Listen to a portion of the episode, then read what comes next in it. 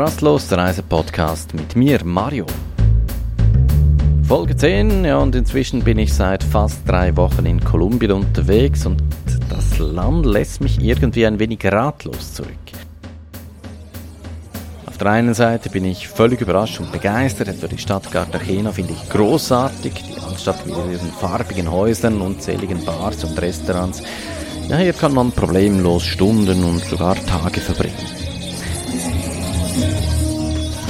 Auch an anderen Orten habe ich mich sehr wohl gefühlt, etwa in den Hügeln von Minca oder dem Nationalpark Tairona mit seinen schönen Stränden.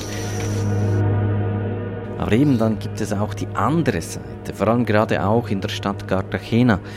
Da ist man in der Altstadt unterwegs, sie liegt auf einer Insel. Und verlässt man diese Insel, dann trifft man schon auf der Brücke sehr ärmliche Leute. Viele davon dürften auch drogenabhängig sein. Besonders in der Nacht ist dies nicht gerade sehr angenehm. Zudem wird man ständig um Geld gefragt. Und ja, dann merkt man, man ist in einem armen Land. Leute, die wollen einem ständig etwas verkaufen oder einfach nur betteln. So hat sich etwa auf einer Parkbank ein Mann neben mich gesetzt, zeigte mir dann irgendein Papier, erzählte mir eine Geschichte und ja, wollte natürlich Geld. Solche Sachen, die passieren gerade in der Altstadt von Cartagena ständig. Kein Wunder, hier kostet alleine ein Drink zum Teil mehr als Leute an einem ganzen Tag verdienen. Es lohnt sich also hier bei den Touristinnen und Touristen zu betteln.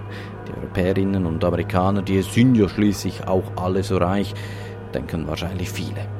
Und das ja, lassen sie einem auch spüren. Ich war etwa in den Hügeln von Minka wandern, mehrere Stunden, und bei einem abgelegenen Dorf habe ich mit ein paar Kindern gesprochen, die dort so ja, gespielt haben. Ich habe sie dann gefragt, wie ihr lebt hier.